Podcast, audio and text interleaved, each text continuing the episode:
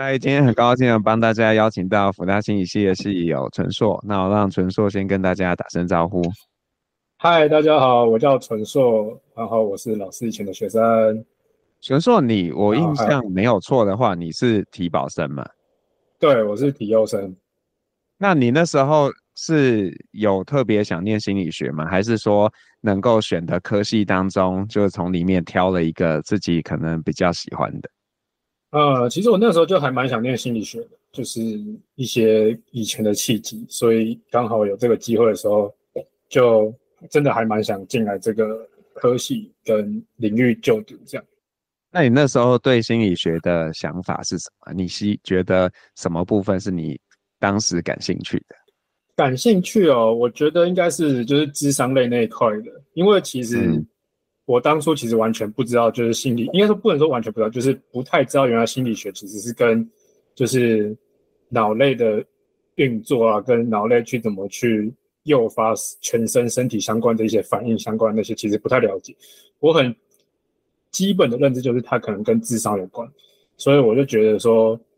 然后，因为我当初大概从国高中的时候，大概目标就有点就是往想要往运动心理、智商是相关的路线去走，嗯，所以那个时候就觉得说，如果呃有这个机会可以进到念心理学，然后可以发展智商的技能的话，其实是一个非常好的机会。所以就那时候其实很早就大概有锁定这个科系相关科系。那开始念了之后呢，有什么有转变吗？转变很大哎、欸，我觉得很多学的东西跟我原本想要的东西其实落差还蛮大的。然后，嗯，但也不能说不能学，因为就是心理学本来就有很多分支嘛，然后很多不同的领域可以去延伸跟应用，所以就是完全是呃跟我当初的落差比较大，然后可能就是有些科目掌握的就比较不好这样子，感觉有点含蓄。可是可是那有有转变，你想要？就是结合运动跟辅导智商的这样的一个想法。呃，以大学阶段的时候念完的时候没有，因为我本来就是一直计有计划好我研究所，因为我知道台湾的大学不会有运动心理相关运动心理这个科系，所以基本上一定要有先有心理学的本科内的的基础，或者是体育系。然后，所以我觉得大学的时候花四年在那边念心理学，其实并不会对我有什么很大的落差，或者是很大的影响我的我的目标的路径这样子。然后，但是你那个时候没有决定要在台湾念研究所，还是其实也有，只是后来没有在台湾念。没有，我完全没有想要留在台湾念研究所。嗯，为什么？呃，一来是因为以我那个时候了解的。运动心理科系在台湾其实还没有说到真的非常厉害，然后再加上是他们很多其实就是非常的理论学派，可能其实能够碰到的应用实际机会很低，然后再加就是比较研究学派啦，然后应用的实际机会很低，然后再来就是因为我本来就对美国的就是三四大运动，他们是有四大，但其实我只对大概三大运动比较有兴趣，就是美式足球跟篮球还有棒球。就是，所以我就觉得说，我如果研究所要的话，我就是要出去直接去碰到人家，就是就是运动顶尖殿堂的地方，所以去去看看。所以我就是很早其实就大概决定，我研究所如果要念研究所，我一定要往国外走。所以跟女朋友出国，你也没有关系？有啊，他也是占很大的一个因素啊，就是他有教，他有告诉我要一起出国。对，因为我呃，就我的了解啊，就是在台湾。如果你想要做那种什么运动员的心理智商的话，他们很像有一个什么运动心理智商师的认证，然后这一个认证很像你只要上，就是有上课，然后有一些事，就不是正规，不像那个在台湾你要念智商心理师是要念一个研究所嘛，然后有实习，那他比较可能课程的 loading 没有那么重。但是也很像也有实习，是不是？然后就也也，也要实习，但是他的实习跟他的 requirement 其实就相对的，以智商师来说，其实低很多。嗯嗯，对，对对。然后比较多可能都是真的的职业运动员，或者是已经是就是比较有真的在当运动员这一这样身份的人去去做这件事。其实好像还其实还好，算。大概可能半数以上可能是这样子，就是有运动背景去、嗯、去去去那个学会去考那个证照，但是其实也蛮多是原本是有心理师、智商、智商师相关证照的背景，嗯嗯，然后他们对运动很有兴趣，或者他们对这个领域很有兴趣，所以他们后来也去多参加这个学会去受训跟拿到这个证照这样子。所以你去念的是叫什么样的？你们的 program 叫什么名字啊？呃，我的 program 就是 Sports Psychology，但是这个比较像是就是也台湾研究所会有分组，我的本整个系的名称叫做 Kinesiology，翻成中文大概就是运动机能学或是体育系这样子。然后只是我是下面的就是运动心理学组。那你们在学什么东西啊？运动心理学？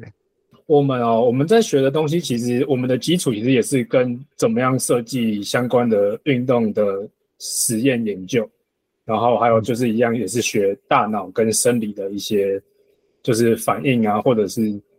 呃，就是大脑可能会分泌哪些激素，它会去促进或者是去抑制你的身体在运动表现上，或者是。呃，你在透过训练一些运动的时候，或者是你的一些神经突触会怎么样可以去帮助你的身体表现，去更快的去诱发你的反应，或者是让你的身体更快的去熟悉某些动作，或者是就是相关的怎么样让你的运动表现可以变得是更呃那个叫什么？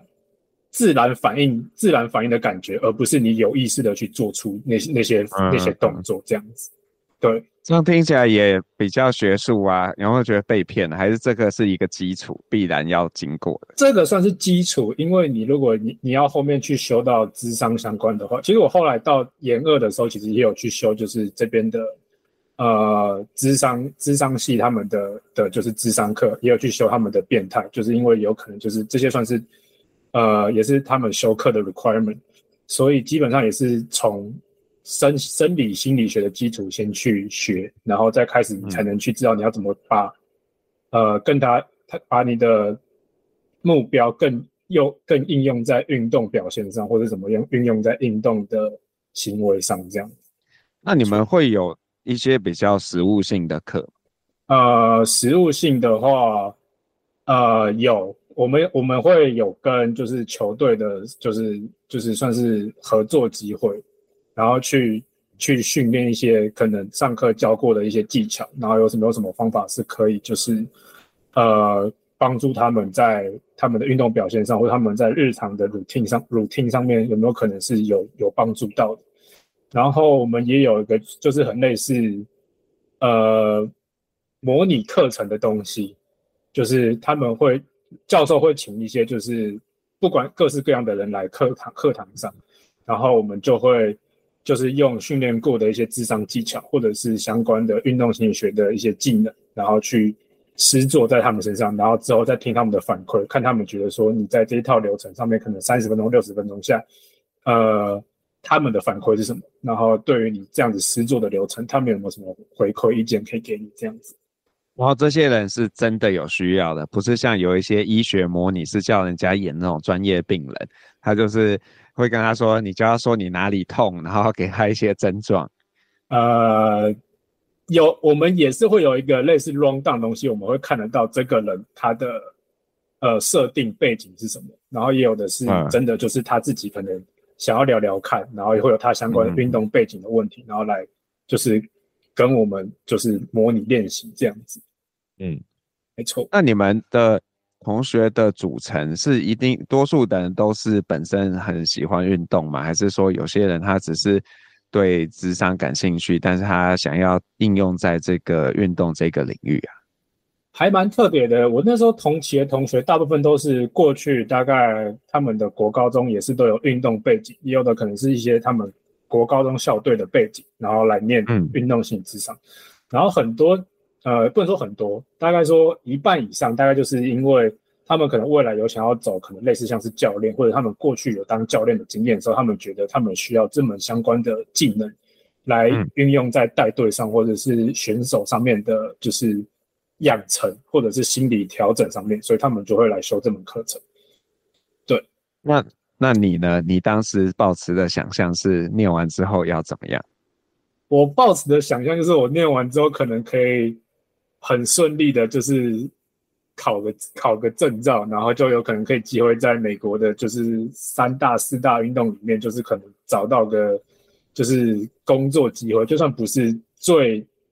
直接去碰到球员们，但是可能可以在就是呃 director 或者是他们的主要的的心理智商师附近开始做学习，或者是从小联盟开始做起。对，这是我的想象。欸，所以这这可以考怎么样的证照啊？呃，这个科系毕业之后，在美国有个叫做 CNPC，它的全称叫做 Certificate Performance 呃 Consultant 呃证照，反正就是认证的运动心理教练证照这样子。然后你考到那个证照之后，基本上你就可以在就是做就是各个运动性相关的智商，或者是训练，或者是就是直接帮球员们或者球队们做作为一个。运动心理咨商师或者运动心理教练的一个身份，去帮我们就是介入他们的训练这样子。嗯嗯，对对对。那你现在有考到吗？没有，我现在没有。为什么？因为他们的他这个的 requirement 很高，就是不是你除了拿到相关学位之外，哦，这个很有趣，因为这个前阵子刚好我也被一个台湾的运动行销公司嘛，也是来采访，他们就是知道我也是学这个背景之后，他们也想要来。算是把我请当做就是讲师这样子，然后他们只是希望我之后介绍，嗯、反正就是为了他们之后，我后来去确认一下，就是最新的 requirement 是什么。然后他们的 requirement 就是大概是你要实习四百个四百个小时，就是在、嗯、在他们这边的高中或者球队有直接协助球员或者职业球直接的心理训练，最低两百个小时，然后在相关的其他的训练，不管是非球队或是相其他的心理实习，在另外两百小时。然后这些完之后，你还要再去去考过他们的美国这边的一个考试，然后你才有机会去拿，你才有可能去拿到那他们那个证照。所以其实整个流程如听来说，其实对于一个毕业之后可能只能留在美国一年的学生来说，其实是有点困难去达成。所以我就在中间的时候先转换我的目标。没错。哎，可是如果四百个，我我在。乱想了，假设啦，你一个礼拜二十个小时好了，嗯、那二十个星期，这样大概就是半年可以完成了，好像也还可以，只是不知道这样的呃机会多不多就是了。呃，对，这个听起来四百个小时好像还好，但是它难就是难在说，一来你要有人脉资源帮你引荐到相关的学校，就让你去做运动心理的实习，因为有的学校不一定会要研究生或者是刚毕业的人来，就是。做你运动心理相关的技能，因为他不可能有的教练可能不想要你来干预他们球队的训练计划，或者是不认识的人，然后就为什么要把你安插进来这样子？然后再来另外一个也比较困难的因素就是你，你你你在实习阶段，你实习前要请 supervisor，就是要请有证照的那个相关的人当你的 supervisor，然后你你还不是只是请他当你的监督而已，你还要付他薪水。所以其实四百个小时这样算下来，你的那个花费比例其实不太划算。嗯嗯，所以我对你们，你们实际上不会帮你们安排这样子的实习机会。呃，后面的话其实那个有点算是就是你可能可以跟教授聊，但他们可能也没有就是那么好的周围美国的资源去帮你安排到这样。对，但是教授他们是有 CMP CMPC 就是。Performance Coach 的证照，所以如果你想要请他们当你的 Supervisor 的话，其实是可以的。那外国人多吗？你你的 Program？我的 Program 全部都是外国人，只有我我我应该说我才是外国人。我是对啦，你才是外国人。我是唯一一个华裔，呃，或者甚至说非美国本土的人去念那个科系的。天哪，这样就是比较辛苦一些。那所以你后来转换了什么样的？一个选择，呃，再回答这个，我先说，老师，你有没有在有没有刮目相看呢？当初课堂上不认识的学生，然后去国外这样子一个人念书，干嘛这样啦？没有没有，开玩笑。呃，刚刚是说呃转换转换跑道嘛，对，对啊、呃，其实基本上因为呃美国的研究生毕业之后，你如果要留在美国，你如果不是学相关呃工程相关或者是。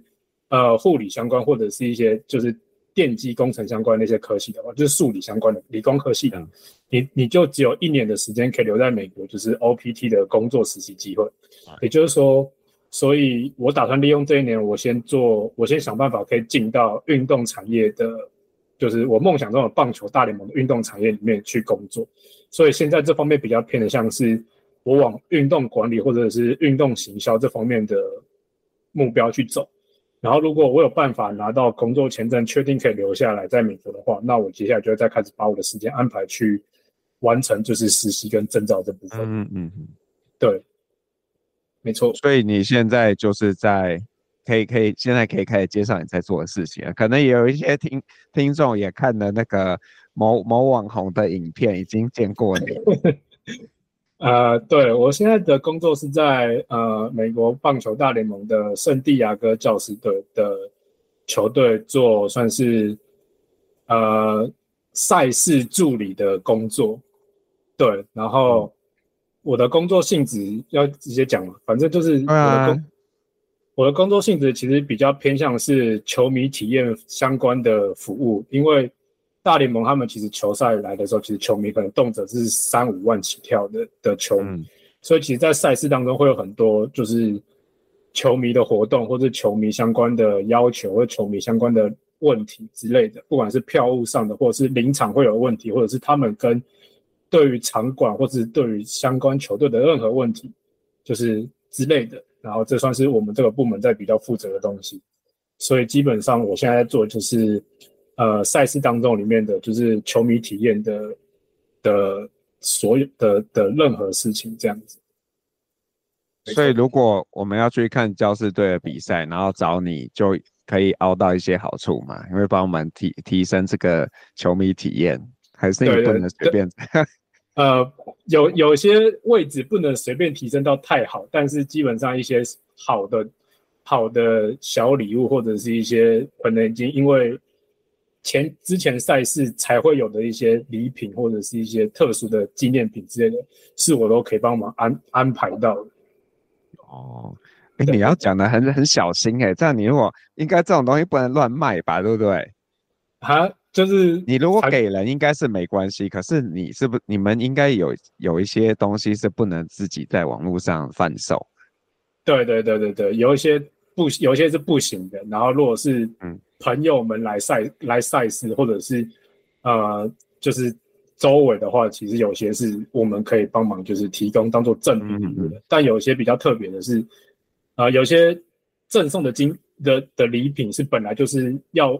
买票之外再加价购的商品的话，那些的话就是我可能只能代购，但我没办法就是免费直接给你这样子。嗯嗯，对对对。所以如果有想要球员的签名。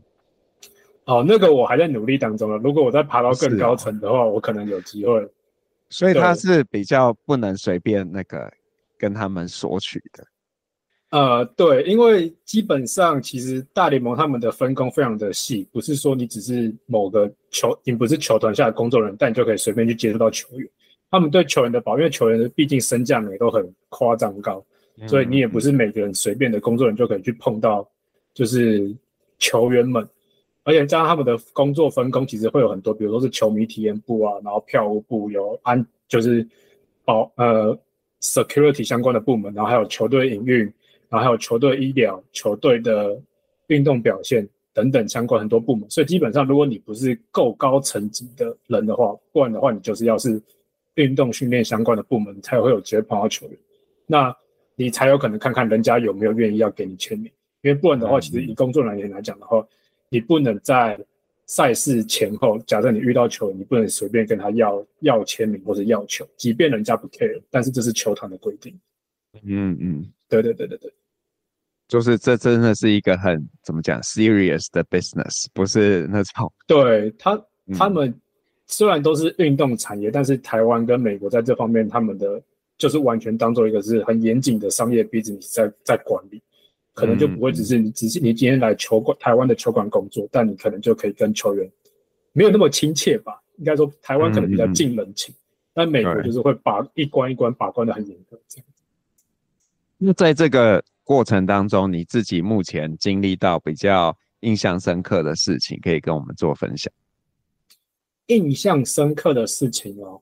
我觉得是好，也可能是不好，都有可能。我觉得呃，很不好的事情就是，呃，之前我们会可能在球迷们上，他们会因为不管是看球体验，或者他们自己喝酒喝多了之后情绪比较失控，或者是他们比较在。对于一些场馆硬体设备上的抱怨或什么时候，他们可能就会很直接的就对你屌一些脏话，或是屌一些他们的情绪抒发。嗯嗯。然后这个时候，可是你又不能，你又要去做到就是满足他们的球迷体验或者相关的事情的时候，然后你又有自己球团的规则要去守的时候，那个时候就会变很两难，然后你就会很不知道该怎么去。嗯、尤其是对于你又不是一个英文非常精通的人，你可能在跟他们在应对上面的时候，可能就会比较有就是。呃，犹豫或是或是不够及时的地方，那个时候可能就会是比较最困难的时候，然后就会常常去想，嗯、那要怎么样可以处理得更好，或者是怎么样可以守住自己的底线，这样子。那你有你有成功的案例嘛？是一个酒醉的球球迷，然后你怎么样去安置安抚他？呃，酒醉的很夸张的话，其实基本上我们还是会叫保安来了，但是基本上。哦之前就有发生过，就是有有球迷，他们是被后面喝醉喝醉的其他球迷，然后就是可能被洒了泼了酒，然后就可能衣服全身湿或者干嘛，然后他们就有起口角，嗯、然后后面的球迷甚至就直接骂那个前面的球迷女生，直接就是呃 B 开头的英文脏字啊，然后或者是一些 H 开头的一些不好的英文字出来啊。然后他们就会来跟我们，就是临场，他们要跟我们反映，然后我们要除了要去把那边的人安，就是控管好，叫保安或者叫比较资深的主管去把那边人控制好之外，我们还要就是要想怎么，就是可以用什么样我们权力内的事情去帮受委屈的那些球迷们，让他觉得他们今天后来的心情可以比较平复到开心的，比如不管是说送他们一些比较球队的赠品，或者是帮他们。安排好好换个位置，嗯、或者是就是帮他们做任何事情，但是基本上就是球迷就是球迷来，今天只要在球场里面，他们就是我们的上帝。对，对，他们啊，我突然不知道怎么接话。那那你们是需要跟着球队一起跑吗？还是说你就是在主场？呃，我目前基本上我的工作是只有在主场赛事，因为基本上去客场的话，其实别队他们也也有他们别队的，就是主场球团跟主场人员会负责相关的事情，所以基本上，嗯嗯，还没爬到那个可以跟着去跟客场比赛的程度这样子。哦，可是如果要跟也会很累吧？这样子超级美国超级累。啊、之前、嗯、之前很累的时候，大概就是十二天。打十连战吧，所以等于说十天都在那边。嗯、然后你还只是工作人员的话，可是他们如果是球员，他们是十连战完之后，可能当天的下午，或是最后一天的下午，或者是隔一隔一天之后，就要再去别的地方再打，可能 maybe 四连战或是五连战。所以他们基本上就是很常常主场一天打完，最后一天的主场系列赛打完之后，下午就直接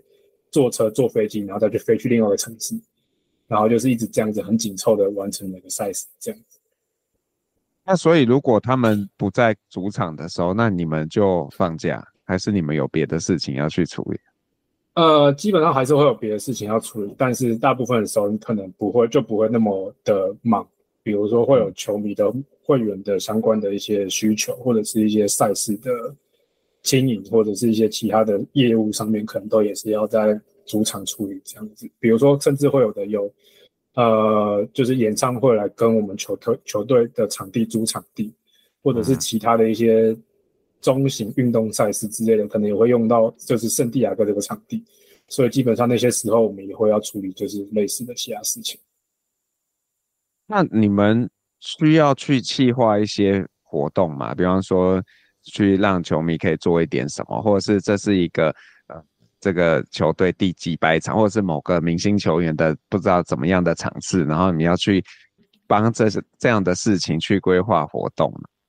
那个那个我不会碰到，但那个好像是我的我们的另外一个部门叫做主题日，呃，或者是公关部门，他们会去负责的东西。嗯，对，他们就会比较去负责就是相关的这类的行销，或者是特别的赛事或特别的主题日这些不这些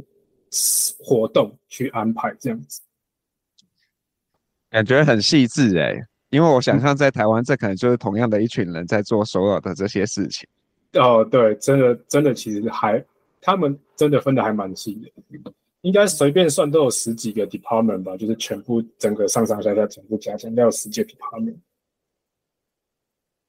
那你自己也经历了这一段之后，那你现在的人生规划有又转弯了吗？还是有什么样的想法？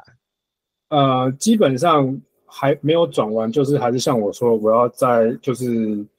呃能够用的 OPT 一年之内，就是拿到身份，拿到工作签证的身份，然后或者是、嗯、呃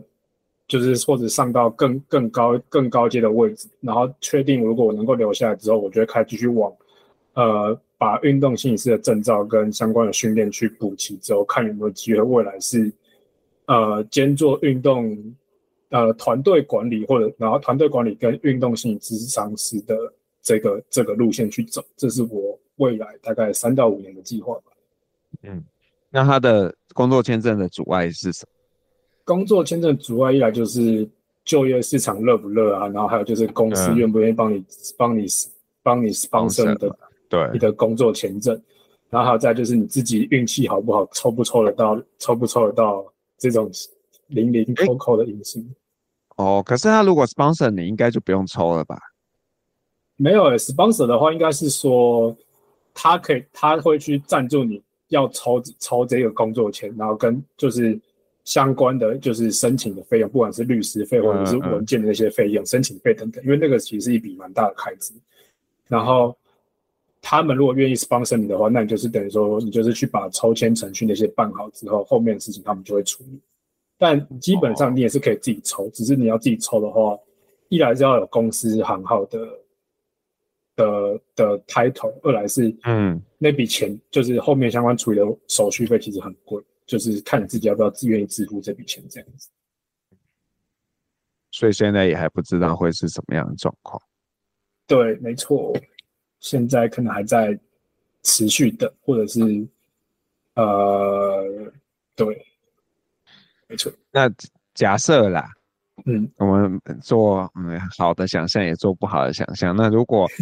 就是他没有 work out，你的下一步会是什么？我的下一步基本上是我会去看其他相其他的公司工作，反正就是当面试机会嘛。嗯好，反正就面试看看，看人家如果面试到之后，有没有可能愿意就是提出的话，他们愿意 sponsor 我的工作签证。哦，那我就可以再跟这边谈说，就是可能先去别的公司，然后再看这边要不要，他们愿意愿不愿意让我当做就是额外的工作，或者是另外一份工作这样子。会想说念个博士嘛，然后顺便就是一边工作一边念。理想上是不要啦。就已经没有那么聪明了，不一定啊，你可能就是突然获得了一个启发，就觉得这个这条路可以继续啊。呃，其实如果以念心理学或者运动心理学相关的话，其实如果你真的再去念个博士的话，会会可能更方便一点，嗯、因为其实等于说你只要能够过了博士的那个的话，学位的话，你在相关的基本上工作机会，基本上就是你已经有了它的最低的 requirement。哦你的实习可能就可以用你的博士学位去抵掉，这样，或者你的证照可以用实博士学位去抵掉。他们这边的有些是说，你如果只是硕士毕业的话，那他可能就要看你证照；嗯、那如果你是博士毕业的话，他可以认可你的博士学位，就是当做你的你的实践，就当做你有这个实践经验。嗯、这我觉得这个还蛮值得试试看的、啊，因为假设啦，你又有一些奖学金让你可以念博士。那你只是要栽进去把它念，听起来还算划算呢，我觉得。以后你就是郑博士，呃、正博士，对不对？我我是我是目前没有想过这一步了，我是希望可以用硕士学历就可以做到相关的事情就好，因为自己我自己真的很久以前也没有想过自己会念到会要去念博士相关的事情，硕士自己原本都没有想象过。那假设如果真的很不顺利的话，要回台湾的话，你会有什么？其实我其实我不排斥回台湾，说实话，嗯，我不因为一来是女朋友在台湾，二来是、嗯、呃，其实待久了也会真的怀念台湾的一些很多东西，就是人啊、生活，或者是很多便宜的物价等等，虽然薪水也很低。对啊，这 对。美国物价最应该就是一直通膨还是存在，最近好严重哦，哦，好夸张。你是哪一年去呀？二零还是二零年？二零年八月。嗯，那你应该有明显感受到物价的上涨，很严重啊！这一年这一年就悄悄默默的一直给你一直涨起来啊，然后这几个月最有感觉，嗯，这几个月的感受越来越强。是哦，那。但是也没办法啊，对不对？只能对啊，需要需要给听众朋友们举个例吗？就这可能可以啊，这样比较有想象啊。对，就就是可能呃，你现在台湾现在一份麦当劳大薯多少钱？四十九块、五十块？不知道，可能差不多吧。我以大家比较有平易近人，就是可能台湾麦当劳大薯可能一包大概五十九块，好像贵一点五十九块好了。这边一包大薯大概是快要两百块钱。你就知道，而且这是便宜的食物哦。如果如果你想要再吃更高档的食物的话，什么小费啊、税啊加一加的话，你吃一餐随便都是几千块起跳。对，快千了，你不能说几千块，但是就是你吃个牛肉面、排骨便当，可能就是要一千块。辛苦的，嗯，连垃圾食物不要这么贵。对，很精彩。可是那房租也，房租也有很明显老师刚刚说讲。房租很很明显啊，像像我之前念书的地方，它大概在优胜美地附近的一个 state，、嗯、然后那边因为算是比较乡村，嗯、但是那边的房租大概也从我刚住进去的时候大概一千块左右。我记我是住我是住那个一比一比，就是自己一个人的公寓这样、嗯、那样子。然后从那个时候刚住进，对对对，类似，大概从一千块。涨到后来要要差不多要搬走的时候，其实大概一个月快变一千。嗯。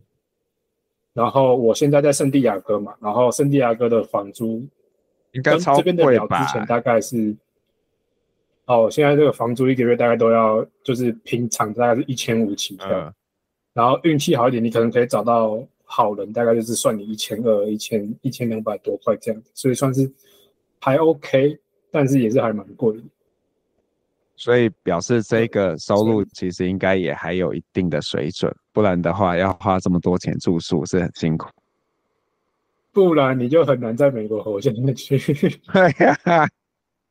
不过加州住是真的比较贵啊，就是如果跟对加中间中西部比起来的话，对，但是相对的，就是加州的薪水也是有给的，比其他州的一些地方算是好，比较高一点。但就是也是生生也是因为生活费的关系，所以人家薪水给高一点。嗯，那你那时候自己是对教室有特别的喜好吗？还是说就是刚好有这个机会，所以就加入他？其实比较像是刚好的这个机会。我是我对这个教室，我对这个球队不陌生，但是也没有到很熟悉。嗯、但是也是算是好感一到十分的话，大概就是会给大概三到四分，就是 OK 的那种程度。所以他刚好给了我这个机会，那我也想说，哦，加州嘛，又不用搬去太远的地方，也还是西岸，那我就还蛮乐意接受这个 这个地方这样子。嗯，而且圣地亚哥是个环境很好的地方，不管是天气，或者是呃华人相关需要的东西，或者是学校社群之类的，其实圣地亚哥是个很好的地方，所以那个时候也觉得，那就来这边也还是个真的是还不错的机会，所以就就来了。哎，开个车就到墨西哥啦。对啊，开个车就可以去墨西哥玩，然后，嗯、然后开个车也就可以到洛杉矶找朋友们，或者是海边玩等等，其实都还蛮方便的。真的可以去墨西哥买东西嘛？比较便宜，然后再回来，还是其实也没有靠近边界的话可，可以啊。你有你有你有你有签，你有美国签证，就可以就还是可以过得了墨西哥边界。嗯，没错。那你自己觉得啦，这样一路学过来，那你在大学的心理学对你有什么帮助？大学的心理学给我的帮助哦，我觉得一来是让我确定我有这个念运动心理相关的的门票，然后因为其实他们这些运动心理学相关，他们要申请的前提条件，要么就是你有修过心理学系，或者是你有体育学系，但是你修过运动心理学或者是竞技心理学相关的课程背景。嗯，然后所以基本上我觉得念心理学就是给我第一个就是给我进来到念我想念的科系的门票，然后第二个就是大学的时候其实修了很多的基础观念，或者是在大一大二修的，不管是身心或者是实验法或者是统计。相关的其实概念，其实到了研究所的时候，其实都还是会再给你 review 一遍，或者是会再给你去学一遍。所以其实在是在入手上，我觉得因为心理学系的课程，所以让我去在研究所一些东西的时候，不会那么陌生，也不会那么的觉得说 What the hell，这到底是什么东西？为什么不知道要怎么去做记起来，或者是去做关联的想象这样？嗯嗯。所以对对你的同学来说，他们的困扰可能是这个知识本身，然后对你可能我不知道，可能是英文的名词上面的一个学习之类的。对啊，我的困扰就是英文名词上跟跟英语的沟通上，然后他们的困扰就是可能就是统计学跟统计学跟相关的心理学知识。那你应该跟同学合作吧，这样就大家互惠啊。有啊，我研一的时候就是统计学比较 carry 一点啊，然后其他的就是、嗯、就是一些同整报告或者是英文需要 writing 比较多的东西，就是他们会 carry 这样子。哦，哎，那你有认识在台湾念运动心理的朋友吗？杨景曼算吗？杨景曼不算，杨又没有在台湾念，杨景曼他也出国啦。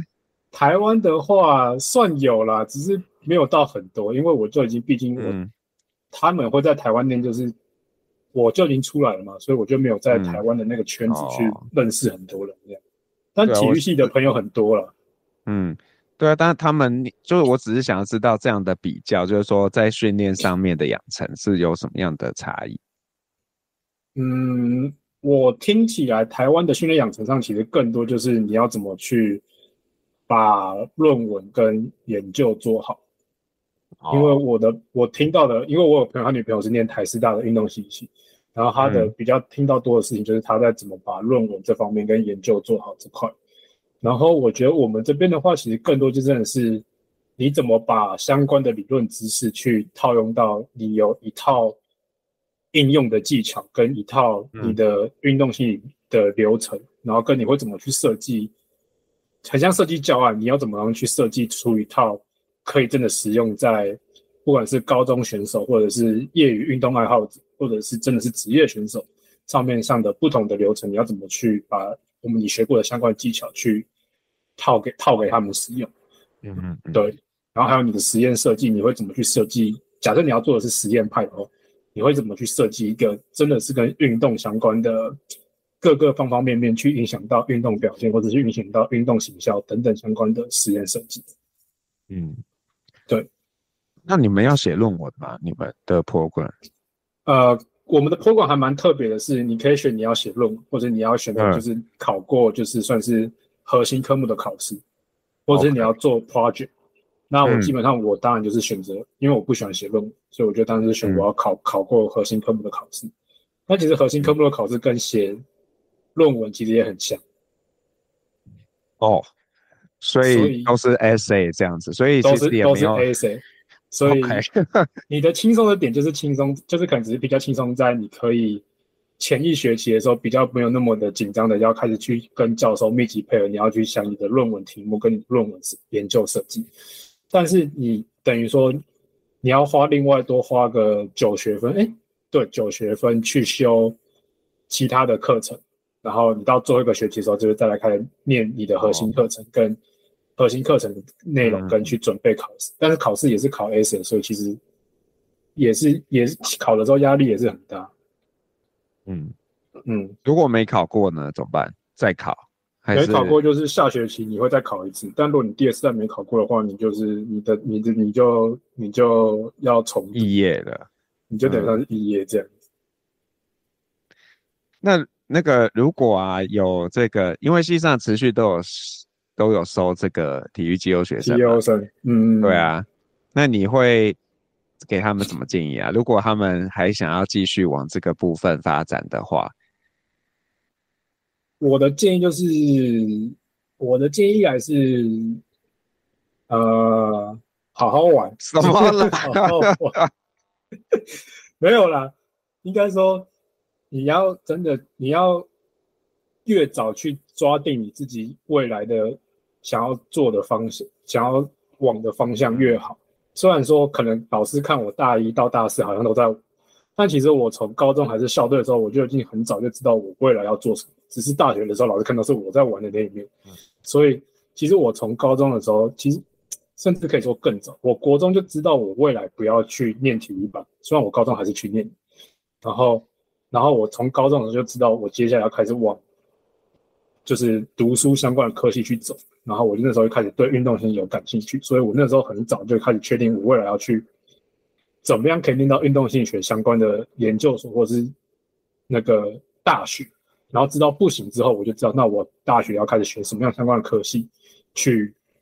帮我打定基础，然后我才有这个能力跟资格去申请未来的研究所，跟去做未来做事情。所以我觉得。你当然可以在大学时候看起来好像系上比较松，比较让你自我发展。你要玩，你要发展你的其他事情都可以，但你还是自己要有一个蓝图，跟你要知道，你身为一个体优生，你要怎么去运用你的优点跟你的能力去走一个你想要走的路，然后怎么样可以做的跟人家不一样。因为你在心理学出来的，一定很多人都说我想要当智商师，我想要当学心理学相关，我想要做相关的社会助人工作者。但你已经是体优生进来，你已经比别人再多了一个运动相关的背景。然后你甚至有可能在过往经验，你有跟别人更多的交流，或者是相关的其他训练或者教学经验等等。那你会怎么想要去运用你的优势，跟结合心理学你学到的东西，跟你认识到的东西，跟你认识到的人，去往你未来下一步走。不管是你想要做赚更多钱职业，或者是很困苦的心理师、咨咨商师职业，但你就是。你要边玩边去找到你的蓝图是什么，然后你要记得你有一直在这个路径上，即便你一直在玩，但大学真的是可以好好玩，不要乱教人。哎、欸，那这这是我的好奇，因为我们接触这么多的体育生，其实我觉得严格来讲，大概只有杨景曼是还有在体育场上继续去比赛的。嗯，那。你你当时你是你是什么样的专场？你那个时候，我的专长是田径，田径跑步了，嗯、就讲简单就是跑步，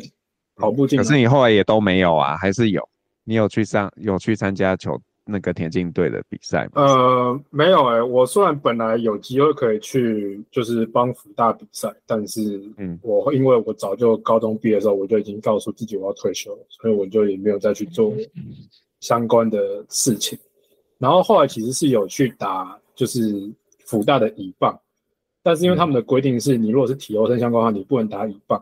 然后其实因为我以前有棒球底子，然后其实原本教练有问我说，乙棒的教练有问我说，那你要不要干脆练一练之后去跟甲组练，看你有没有要去往那边发展？其实我那时候本来很想这样子做，但是因为发现课程上的安排跟呃自己后来又。有一阵子把自己打篮球打到受伤的关系，所以我又空缺，浪费了一段时间，也不能说对，就浪费一段时间，所以后来就没有机会去把握这个机会，这样，所以后来就反正就是好好的玩系队，好好的玩学会，然后继续把自己原本想做的事情去做下去，这样子。不过如果要成为一个职业运动员，其实是很要花很多心力的，也比较，所以我觉得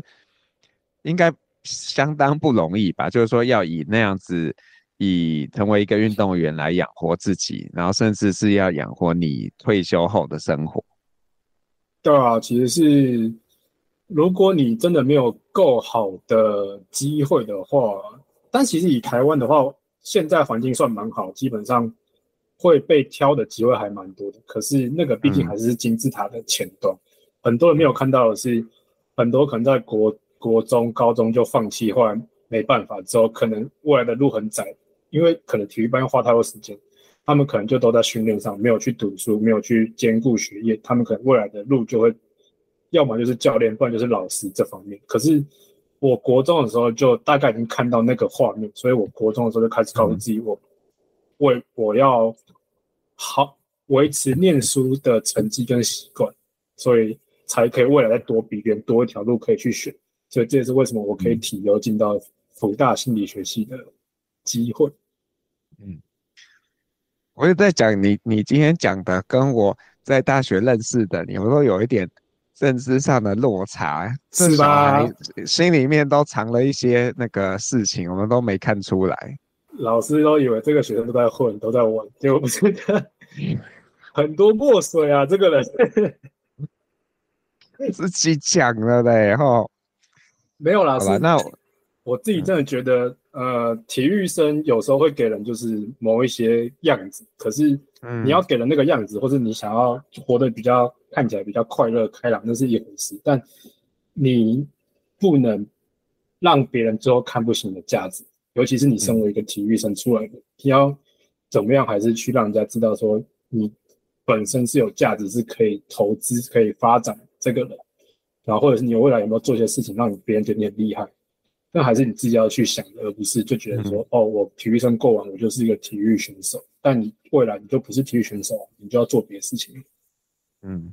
不过我觉得其实蛮多，就是像景曼呢，我就非常敬佩他。然后嗯，而且我们今年还有一个一起的论文发表，就觉得啊、呃，我有我好像我好像有看到那个蛮厉害的，他也真的是很厉害，而且又是国手进来，所以其实又比一般。对啊。他就还蛮拼命的这样子，所以我们这些跟人家学习一下嘛，跟人家好好学习一下，所以我们才被老师看不起。不要这样说，我们没有不认识，好不好？比较不熟，好不好？我在你的课名就很积极，用很积极的上课。新普新跟新史的时候，好像还蛮……对，我很喜欢上你的课，老师。真的哦，然后但有时候脾气比较不好。我说你。我吗？我我有跟你脾气不好吗？好了，那个我我最后想要就是问你，就是说，哎、欸，你有没有什么遗漏的？就是你可能在我跟你说要来录的时候，你有做一些准备，有没有什么事情是你想想让这个听节目的人，可能很多是学弟妹或者是对心理学感兴趣的人，你有什么想要让他们知道的？嗯、呃，想要让他们知道的，嗯，诶、欸。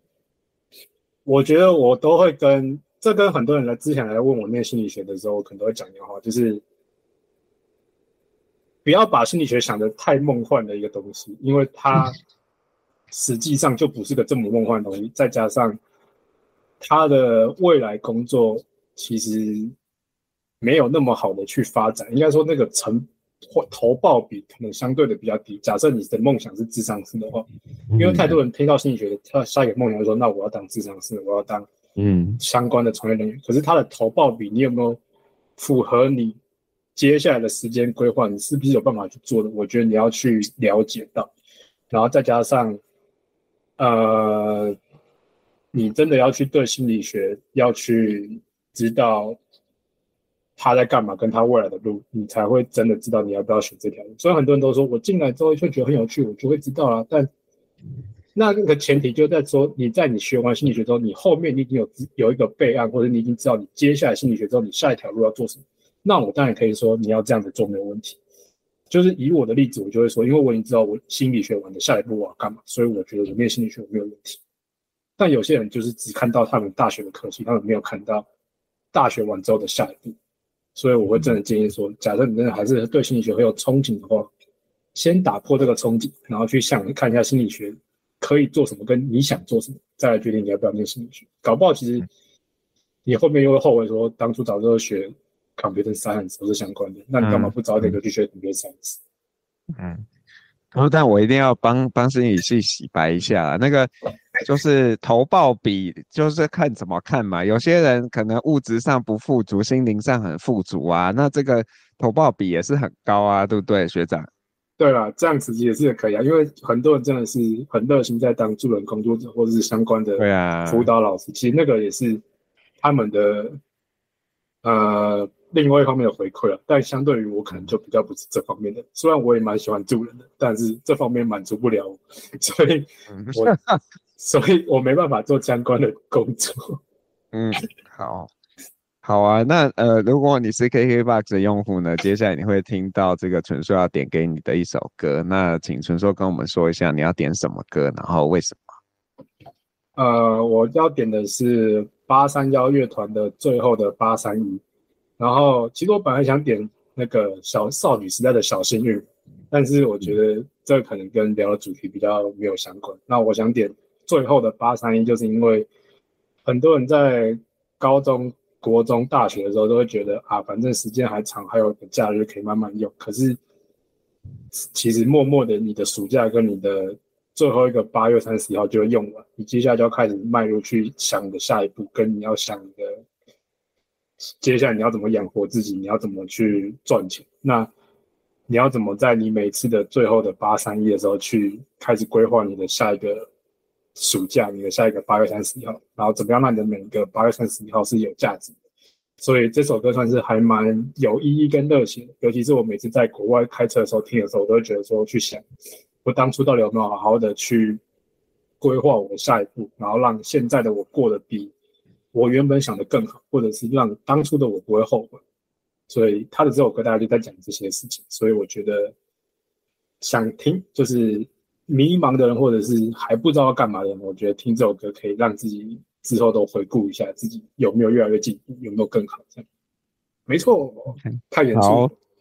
不会啦，谢谢谢谢纯硕。那如果大家听众未来假设纯硕还在那个教师队，然后你也刚好去美国的话，记得要敲他，让他帮你提升这个球迷的体验。好，希希望可以更高级。哦，好啊，对啊，换一个球队也不错啊，我们不排斥。对啊，在在在西西岸，在西岸都好。好，那就谢谢陈硕，谢谢。也、yeah, 谢谢老师邀我上节目，感谢老师，好久不见。对啊，好，拜拜，拜拜，大家拜拜。